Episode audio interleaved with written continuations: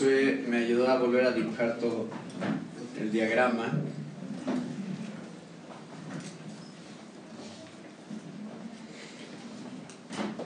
Aquí en, en exégesis, probablemente este, esta ruta de aquí a acá normalmente es la más larga, es la más difícil, es la más tediosa, es la que a veces, por eso no las queremos brincar, porque no, es la parte que requiere más esfuerzo muchas veces. Y en exégesis tenemos varias herramientas, no las vamos a ver hoy porque, bueno, nada más ahorita tenemos una hora. Y entonces no, eso no es un panorama general. Pero tenemos varias cosas que tenemos que analizar en exégesis. Una de ellas es lo que llamamos contexto. Entonces ahí dibujé unos circulitos, círculo dentro del círculo dentro del círculo. Y contexto simplemente es, eh, primero, qué dice todo el capítulo, luego qué dice todo el libro, luego qué dice todo, toda la Biblia. ¿No? O sea, eh, eh, queremos ampliar siempre el contexto de lo que estamos viendo en el pasaje. Y es importante que si estoy predicando de un cierto pasaje de la Biblia, por lo menos esté yo bien familiarizado con lo que dice todo ese libro de la Biblia. Lo cual me lleva al siguiente punto, que es lo que llamamos línea melódica. La línea melódica es cómo a lo largo de un libro o de un pasaje de la Biblia hay ah, ideas o conceptos o frases inclusive que se repiten a lo largo de todo ese libro. Eh, y, le llamamos línea melódica porque es parecido a una canción, ¿no? Una canción, ¿qué, qué hace? repite ciertas frases, ¿no? ciertas notas que, que, te, Y eso es lo que hace que sea reconocible. Porque dices, ah, reconozco esa canción, ¿no? Tan, tan, tan, tan. Esa es una línea melódica. Y, ya saben de qué estoy, a qué, qué, qué canción o qué música estoy refiriéndome, ¿no? ¿Qué sigue después de eso? Ah, está.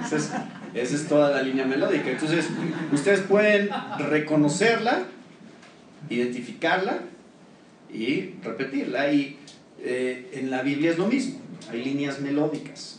Y esas líneas melódicas aparecen a lo largo de todo un libro, a lo largo de una sección de un libro. Y, y, cuando ustedes aprenden a identificarlas, les va a ayudar mucho en el proceso de exégesis. Y la otra cosa que tenemos también es estructura. Y eso normalmente lo hacemos dibujando un muñequito, pero con costillas. ¿Por qué?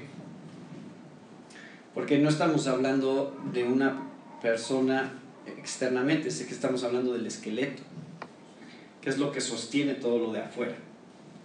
Entonces, cuando hablamos de estructura, estás tratando de identificar el esqueleto de el, del libro, del pasaje, lo cual le da sentido a, la manera en que se desarrolla el, el pasaje. ¿Sí? Entonces, eh, voy a hablar tantito de exégesis antes de que pasemos a reflexión teológica, nomás para darles algunos ejemplos.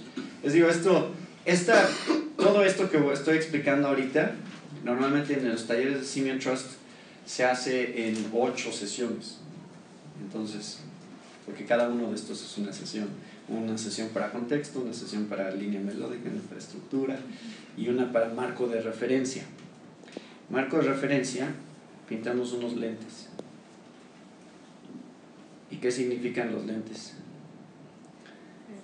Significa que todo lo que tú lees en la Biblia lo estás viendo a través de qué? Pues lo estás viendo a través de un marco de referencia. Lo cual significa que pues tú tienes ciertas experiencias, cierto trasfondo, cierto inclusive conocimiento teológico que va a afectar cómo estás viendo el texto. ¿No es cierto? O sea, si yo vengo de una familia súper, hiper conservadora y toda la vida está escuchando ciertas cosas acerca de la vida cristiana, eso afecta. Cuando llego al texto quiero ver eso, ¿no es cierto? Y si yo vengo, y si vengo de una iglesia carismática, ya estaban hablando de eso, acerca de cómo todo es sobrenatural o los dones, ¿eso afecta cómo leo la Biblia? Sí. Entonces, el marco de referencia todos lo tenemos, todos filtramos información que tenemos y contextos que tenemos culturales y experiencias y los, los metemos al texto, o sea, los, eh, el texto se ve filtrado por esas cosas, por eso son unos lentecitos, porque esos lentes todos los tenemos. Entonces, eh, muchos de ustedes saben que eh, ciertas doctrinas de la Biblia acerca de Jesús, acerca de la salvación, acerca de inclusive eventos futuros, y eso obviamente va a afectar cómo están viendo lo que dice el texto. Bueno, nada más es reconocer que existen. En cuanto a contexto, ¿cómo es que afecta nuestro entendimiento el contexto de un versículo? Les voy a dar un ejemplo de contexto. Y no lo van a tener que buscar, se lo van a saber de memoria. ¿Qué dice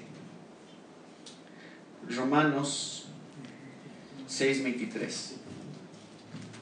No lo busquen, no lo busquen. ¿Qué dice Romanos 6.23?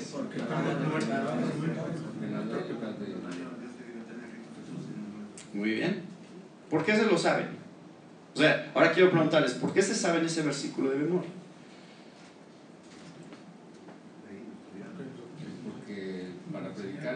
Ah, porque, ajá, exacto. Porque lo usamos para hacer qué? Para evangelizar, ¿no es cierto? porque la paga del pecado es muerte, más la dádiva de Dios es vida eterna. En Cristo Jesús. Ahora, ¿es eso verdad? O sea, ¿puede alguien entender el Evangelio usando ese versículo? Pues eso es parte, ¿no? Entonces sí, sí es parte del mensaje del Evangelio. Pero, pero les, les doy ese versículo como ilustración pues solo porque quiero mostrarles algo importante. De qué tan hemos caído en la iglesia cristiana y esto es un peligro. hemos caído en lo que yo llamo versiculismo. O sea, no sabemos versículos. Y yo dije, Romanos 6.23, y no lo tuvieron que buscar, se lo saben. Saben qué dice Romanos 6.23. Pero ¿cuál es la pregunta más importante? ¿Creen ustedes? ¿Qué dice Romanos 6.23? ¿O qué dice Romanos 6? ¿Qué, ¿Cuál de esas dos es más importante? ¿Qué es lo que dice Romanos 6? ¿Por qué? Porque Pablo no sacó eso de la nada. Ah, por cierto, la paga del pecado es muerte y la dádiva de Dios es vida eterna en Cristo Jesús. Fin. O sea, no salió de la nada. Romanos 6 es ¿cuántos capítulos adentro de Romanos? Seis, seis capítulos, ya es el final de seis capítulos. ¿Saben qué es lo que es interesante acerca de Romanos 6.23? que Romanos 6 tiene como sus temas centrales, está hablando de, ¿de qué creen que está hablando Romanos 6? De la santificación. El tema central de Romanos 6 no es la justificación, es la santificación. Y de hecho, solo tiene que regresarse un versículo para verlo. Un versículo. Romanos 6, 22. ¿Qué dice Romanos 6:22? Esa no se la van a saber necesariamente de memoria. ¿Qué dice? Mas ahora que habéis sido libertados del pecado. Entonces, ¿qué está asumiendo Pablo? Ya son libres del pecado. Ustedes ya no son, ya no son esclavos del pecado. Y eso es lo que van a leer a lo largo de todo el capítulo 6, la esclavitud al pecado Pero dice, más ahora que habéis sido libertados del pecado y hechos siervos de Dios, tenéis por vuestro fruto la qué? La santificación. Y, y esto es importante, como fin de la santificación, ¿qué? La vida eterna. Entonces, dice Pablo, la santificación produce vida eterna. No nada más la justificación, la santificación. Y ahora sí dice, porque la paga del pecado es muerte, más la dádiva de Dios es vida eterna en Cristo Jesús. Mi pregunta es entonces, ¿qué es la dádiva? ¿Cuál es el regalo de Dios? En relación al versículo, versículo 22, ¿de qué está hablando Pablo cuando dice la dádiva de Dios? ¿Qué es lo que nos regala Dios que produce vida eterna? La santificación. Ahora, ¿se dan cuenta cómo el contexto cambió, cómo entienden el versículo? ¿Está mal usarlo para evangelizar? No, pero realmente no le está hablando a un inconverso. Le está hablando a un, uno que es cristiano y le está diciendo, ¿sabes qué? Tú tienes que vivir tu vida como cristiano de acuerdo a lo que la ley de Dios, es decir, no siendo esclavo del pecado, el vivir no siendo esclavo del pecado es lo que te lleva a la vida eterna. Y sabes qué? Eso es un regalo de Dios. Pero ¿Ven por qué es importante el contexto? Porque es muy fácil sacar un versículo y decir, ah, pues ahí está. La dádiva de Dios es vida eterna, así que acepta a Jesús. Porque Jesús quiere darte vida eterna. Sí, cierto, pero no, es, no era lo que Pablo estaba tratando de decir cuando dijo esto. Lo único que tienen que hacer, ¿qué, qué hicimos nada más? Nos regresamos un solo versículo y eso dio luz a qué? al significado del texto. ¿Qué significa dádiva? ¿Qué significa regalo? El regalo es la santificación. Dios también nos da no nada más la justificación, también nos da la santificación. Y ambos juntos producen vida eterna. Bueno, hay otras partes de Romanos que sí hablan de la justificación. Y si leen el capítulo 3, el capítulo 4, el capítulo 5, sí está hablando de justificación. Pero 6, 7 y 8 va a hablar de la santificación. Entonces es muy importante que ustedes estén familiarizados con Romanos. No, no, no nada más, ay, sí me sé, hermano, me sé Romanos 1.16, eh, me sé Romanos 3.23, me sé Romanos 6.23 y me sé Romanos 8.28. No, no, a ver, ¿qué es lo que deberías estar queriendo eh, saber? ¿Qué dice Romanos 1? ¿Qué dice Romanos 2? ¿Qué dice Romanos 3? ¿Qué dice Romanos 4? ¿Por qué? Porque el libro tiene una estructura. Y es donde lleva este punto de la estructura. ¿Cuál es la estructura de Romanos? ¿Han escuchado del camino romano? Es un método de evangelismo. Y es muy popular. si no lo han escuchado, existe. Y, lo que hace el camino romano es que toma versículos de Romanos y hace un caminito para presentar el Evangelio. Ahora, mi problema con ese camino romano es que, que lo que estás haciendo es reacomodar el libro, diciendo, bueno Pablo, yo sé que lo dijiste hasta el capítulo 6, pero yo quiero decir primero, eso. Y yo sé que eh, entonces se brinca, ¿no? Del 6, luego al 2, luego al 3, luego al 1, luego al 8. Entonces está brincando, tomando los ciertos versículos clave y armando un caminito. Pero ¿cuál sería una mejor manera de compartir el Evangelio? A ver, ¿qué dice Romanos 1? Romanos 1 está hablando acerca de cómo intercambiamos al Creador por lo creado, ¿no? cómo esa realidad nos condena delante de Dios y toda la naturaleza nos está revelando verdades acerca de Dios. Y nosotros eh, eh, suprimimos esa verdad porque queremos hacer lo que nosotros queremos hacer y todos somos responsables delante de Dios, de acuerdo a Romanos 2, y todos somos, eh, todos tenemos una conciencia que también nos, nos trae culpabilidad delante de Dios y todos hemos pecado, estamos destituidos de la gloria de Dios de acuerdo a Romanos 3 y de acuerdo a Romanos 4, pero es la fe la que nos conecta con las promesas. Entonces, ¿qué estoy haciendo ahora? Estoy navegando el libro, no estoy armando lo que yo quiero decir de diferentes versículos. Y en el momento en que yo llegue al capítulo 6 voy a estar hablando cómo se ve ya la vida cristiana. Y le voy a recordar a alguien, ¿sabes qué? Si tú no estás viviendo de acuerdo a la ley de Dios, si tú estás siendo esclavo del pecado, probablemente no eres salvo. Eso dice Romanos 6. Si tú no estás siendo santificado, no tendrás vida eterna.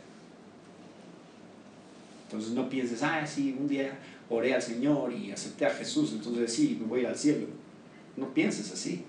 Romanos 6 está diciendo que no pienses así. ¿Entienden? O sea, nada más le estoy poniendo un ejemplo de cómo se ve esto y cómo afecta nuestro entendimiento del texto. Les voy a dar otro ejemplo. Esto tiene que ver con marco de, de referencia, los lentes.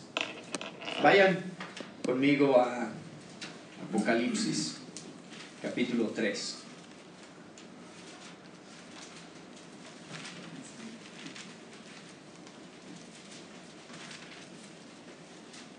Y, esto nada más para ilustrarles por qué es tan importante la parte de exégesis. O sea, este proceso de nada más entender de qué está hablando el texto. Antes de explicarlo, queremos entender bien de qué está hablando. Y es algo, todos están familiarizados también. Les trato de usar versículos que son súper conocidos porque esa es la mejor manera de mostrar qué tan fácil es malinterpretarlos o darles una explicación que no es la que está ahí. Vean lo que dice el versículo 15 de Apocalipsis 3.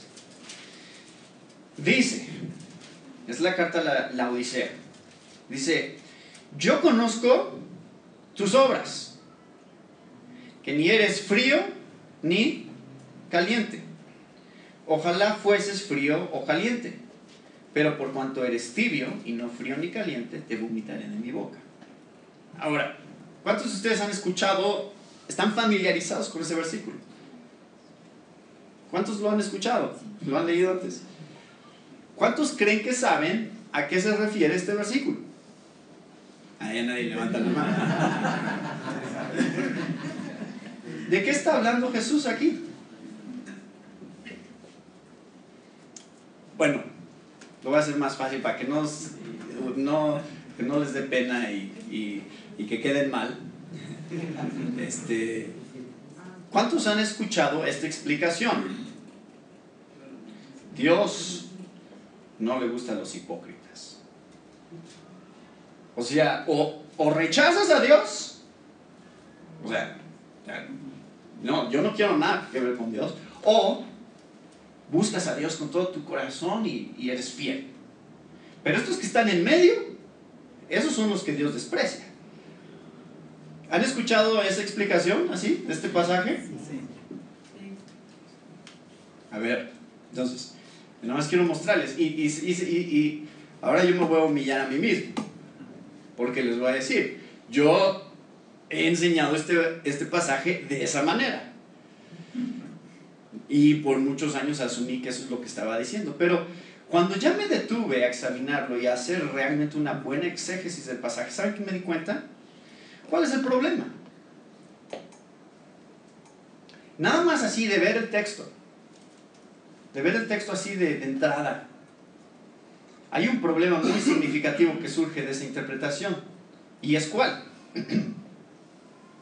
Cuando, cuando dice Jesús, ojalá ¿Qué significa? Eso es lo que me gustaría. ¿No es cierto? Si yo digo,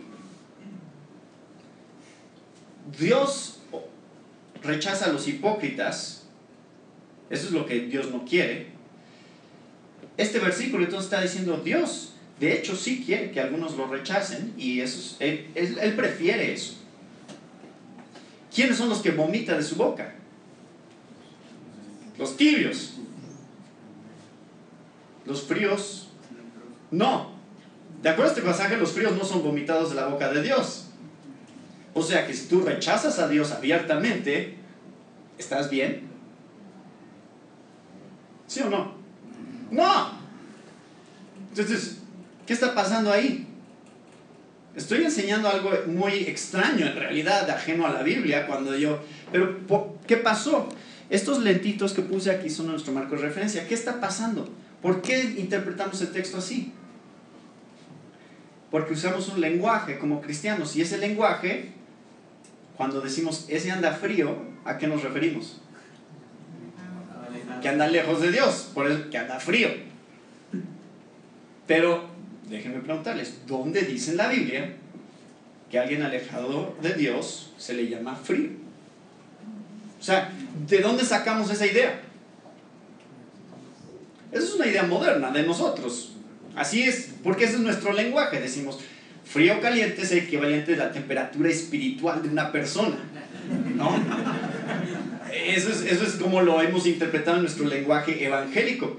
Pero ya filtramos, entonces ese es un filtro que tenemos que afectó cómo entendimos el texto. Si yo hago una exégesis más cuidadosa, empiezo a decir, a ver, ¿dónde dice, mi pregunta sería, ¿dónde dice la Biblia que frío es rechazar a Dios? ¿Dónde? Ninguna parte de toda la Biblia nunca van a encontrar que se le llamen fríos a los alejados de Dios. Lo cual significa que probablemente este texto no significa lo que yo creo que significa cuando dice frío. Y si ustedes hacen, entonces dices, a ver, ¿a quién le escribió la carta? La Odisea.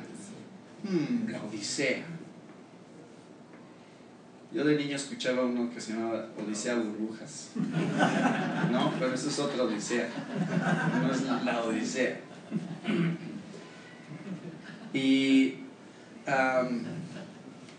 me pongo a estudiar y digo, a ver, ¿dónde estaba la Odisea? ¿En qué, ¿En qué área geográfica estaba? Y empiezo a hacer un poquito de investigación y empiezo a darme cuenta, ah, de hecho, la Odisea, ¿por qué era conocida? Y, esos recursos seculares, ¿eh? ni siquiera tienen que buscar recursos cristianos seculares, de la información que existe, mucha información de, de estas ciudades disponible. La Odisea estaba ubicado en una zona en la cual ellos no tenían una fuente de agua propia. Entonces ellos tenían que traer agua de otras ciudades vecinas. Y las ciudades vecinas de donde ellos traían el agua, y esto era muy famoso sobre la Odisea, era una ciudad que se llamaba Iriápolis y otra ciudad que se llamaba Colosas. De Iriápolis, a ver si no estoy confundiendo las dos, pero creo que era de Iriápolis, eh, tenía fuentes aguas termales y de ahí traían el agua caliente. Y de Colosas habían, era eh, agua que estaba eh, fría y de ahí traían el agua fría. Y, y hasta el día de hoy siguen existiendo esos ductos, los, lo, lo, que quedan de los ductos que llegaban a la Odisea trayendo el agua, porque no tenían su fuente de agua propia. Y una de las cosas, una de las características de esos ductos y de cómo se transportaba el agua era que adivinen qué pasaba con el agua después de varios kilómetros de pasar por los ductos. El agua fría llegaba tibia y el agua caliente llegaba tibia. Entonces la Odisea era conocida por su mala agua.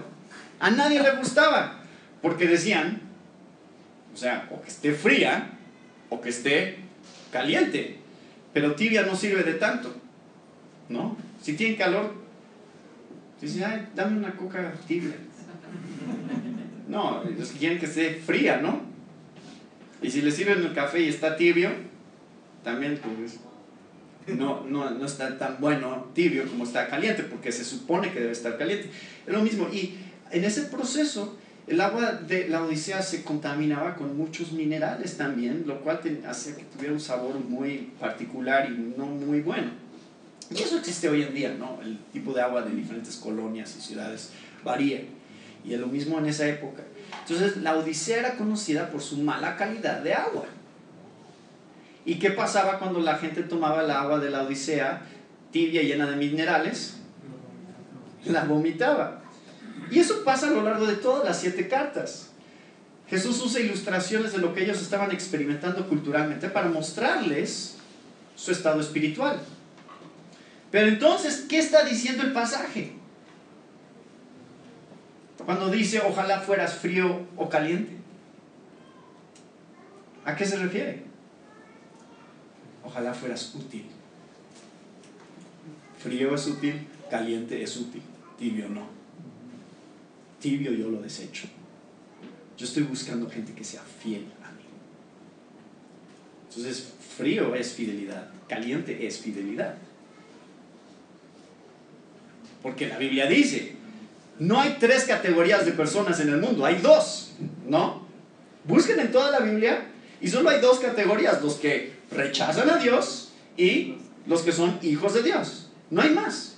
No hay como una categoría intermedia, como que, bueno, medio estás aquí o medio estás acá. No, solo hay dos categorías. Entonces, realmente el pasaje está confrontándonos con dos categorías, los útiles y los inútiles.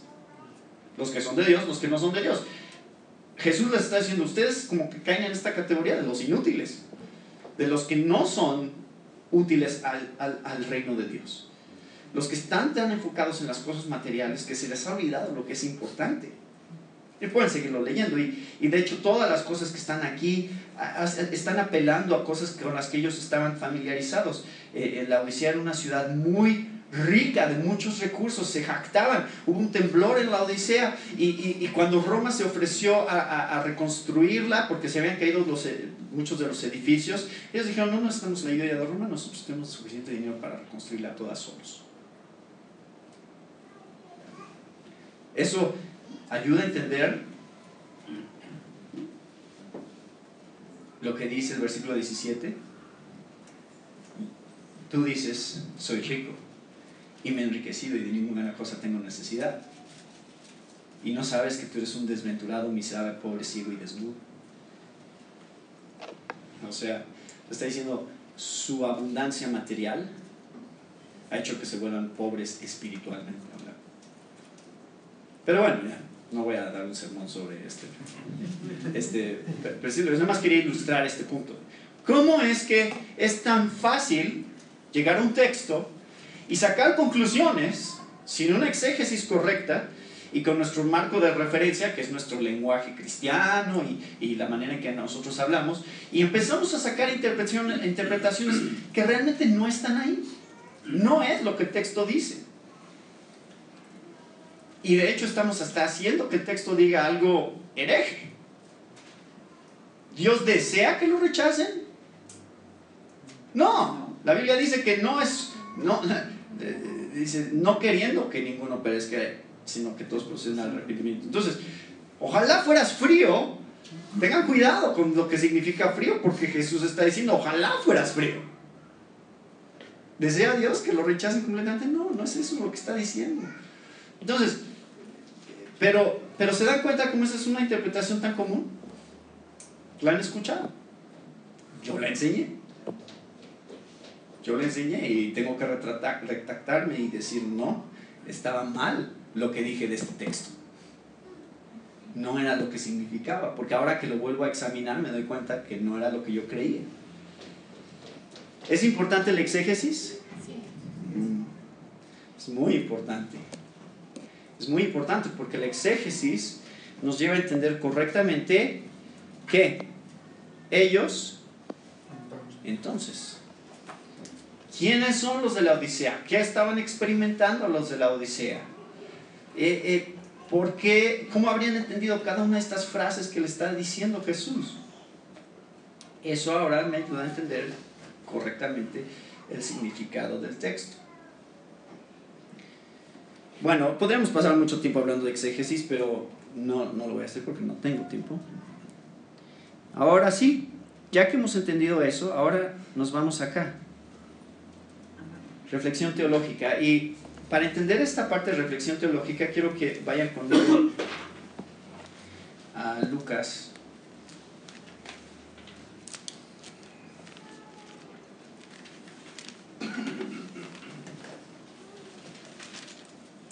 Lucas 24.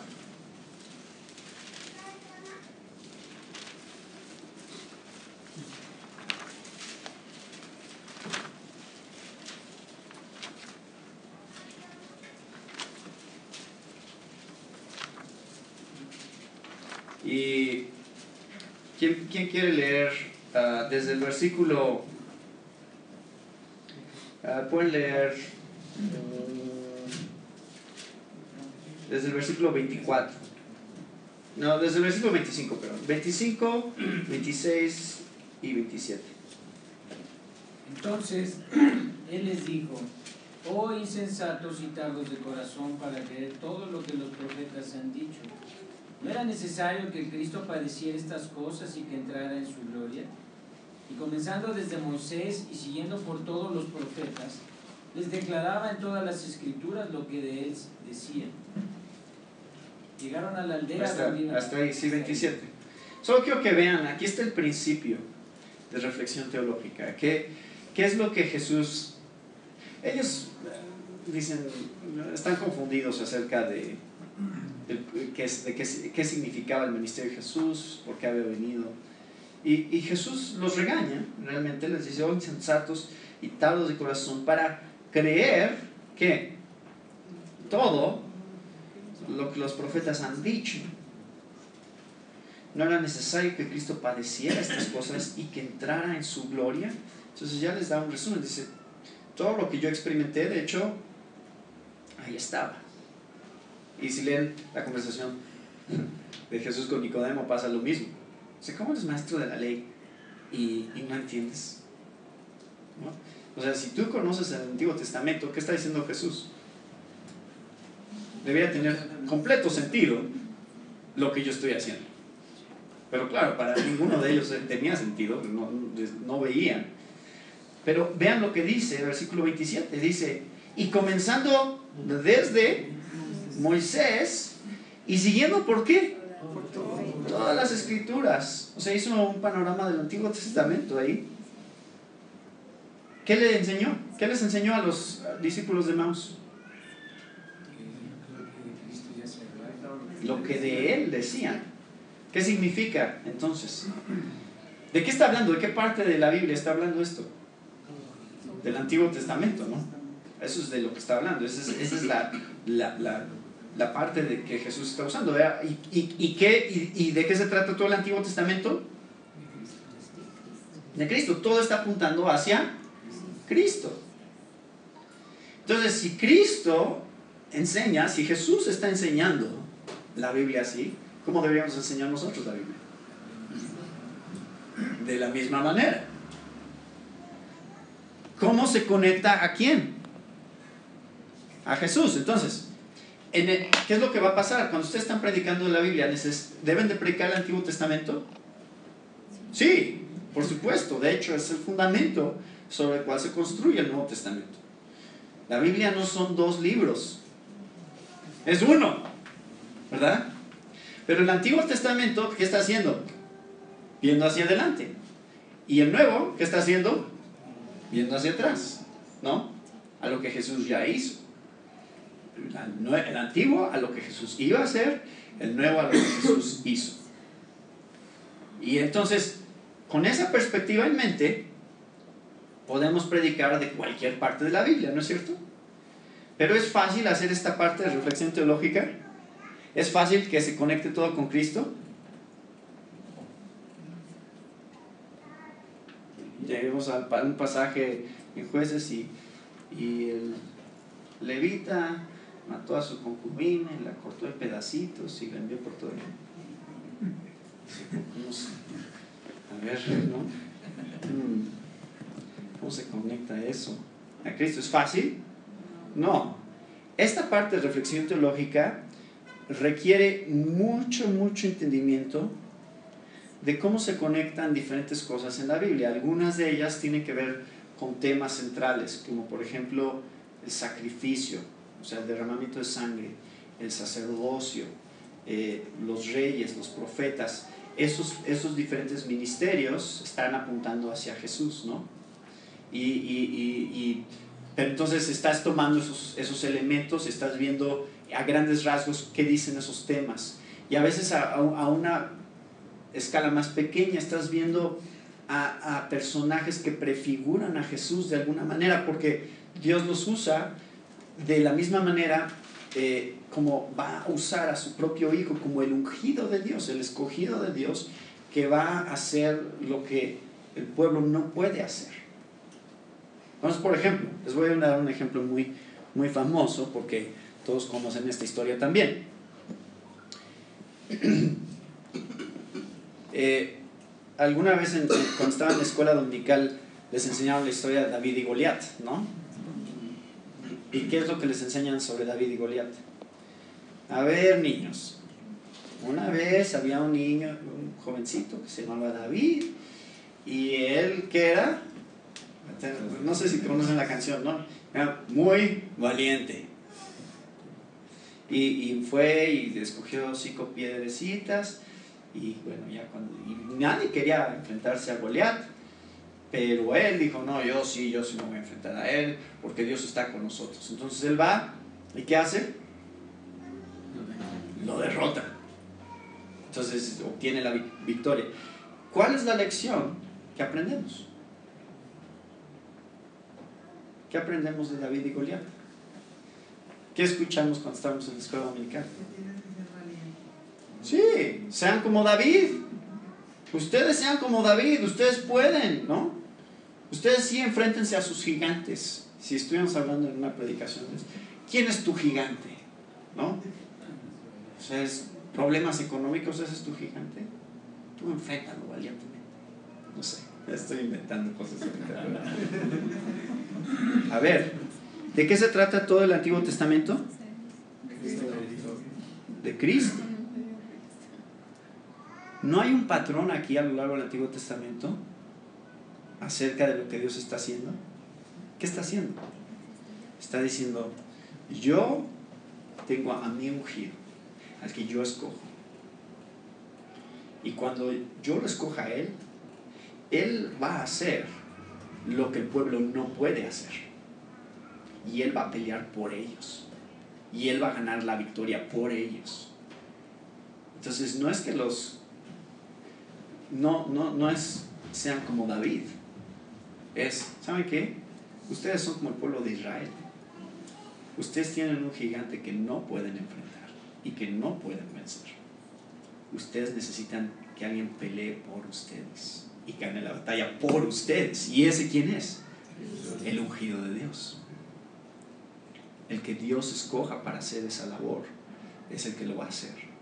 Y ustedes pueden confiar y depender absolutamente en lo que esa persona logre para que ustedes tengan la victoria. ¿Y entienden ahora cómo es diferente el mensaje? yo no soy David, yo soy el pueblo de Israel. Y yo necesito un David. Yo necesito a alguien como David. O sea, es, son figuras que anticipan aspectos acerca de quién iba a ser Jesús.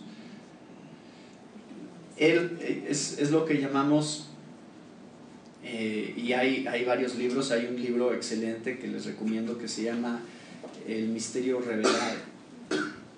Es, está es, escrito por un autor que se llama Edmund Clowney, y el Misterio Revelado habla de este principio como Cristo en el Antiguo Testamento.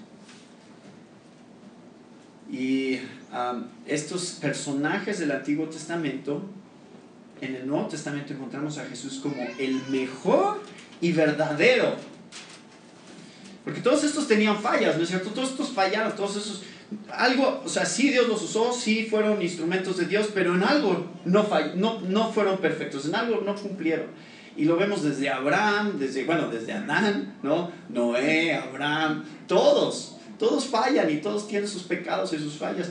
Pero en Jesús encontramos el mejor y verdadero ejemplo de esos personajes. Todos esos personajes Dios los estaba usando de una manera que estaba apuntando a su propio Hijo. Y como quería hacer la obra a través de su Hijo. Y Él iba a ser el perfecto sacerdote, el perfecto sacrificio, el perfecto profeta, el perfecto David, el perfecto Moisés, el perfecto Abraham. Todo lo que esos personajes estaban apuntando. A mí me habría encantado estar en esta conversación. En Lucas 24. ¿Qué habría dicho Jesús sobre cómo todo el Antiguo Testamento estaba apuntando hacia Él? Pero bueno, tenemos todo el Antiguo Testamento, podemos ver qué es lo que dice y cómo está apuntando hacia su, ah, hacia su vida. Entonces, este proceso puede ser difícil, puede ser complicado, pero con un poquito de práctica y, de entender algunas de las figuras que aparecen en el Antiguo, en el Antiguo Testamento, eh, se vuelve un poco más fácil.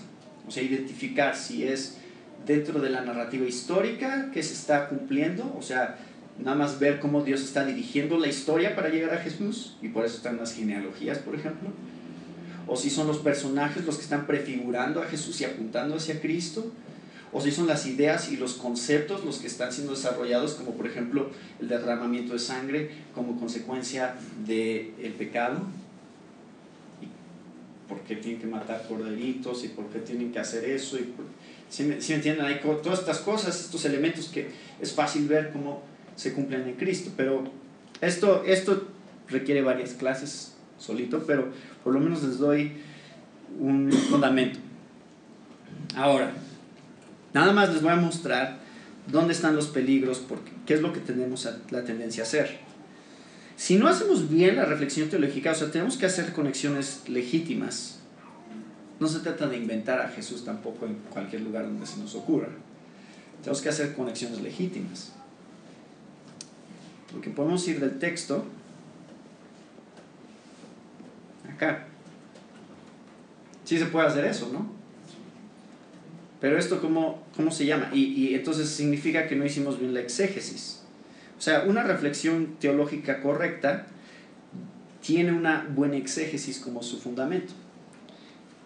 ¿Cómo se llama cuando hacemos esto?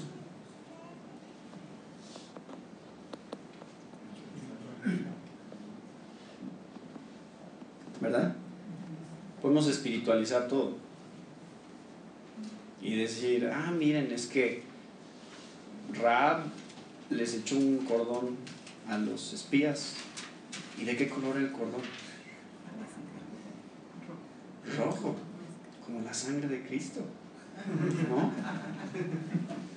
O sea, sí podemos hacer eso. ¿Es eso lo que significa?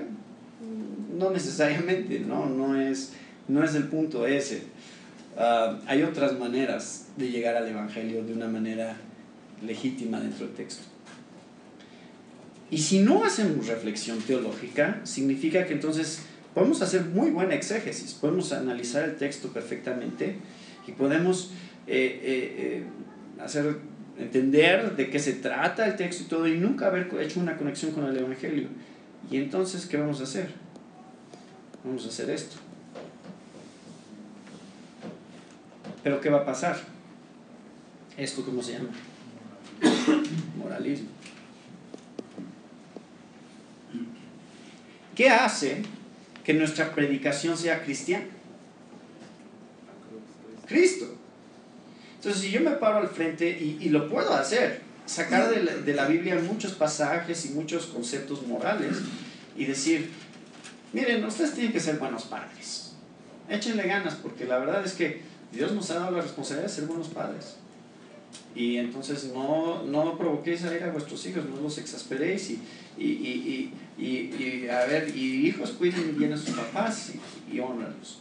Y, podemos darles una lista de cosas y, sacar de la Biblia muchísimos ejemplos que al final, ¿qué terminan siendo? Pues solo una lista de reglas. Tienes que ser así, tienes que ser así. No hagas esto, pero sí haces esto.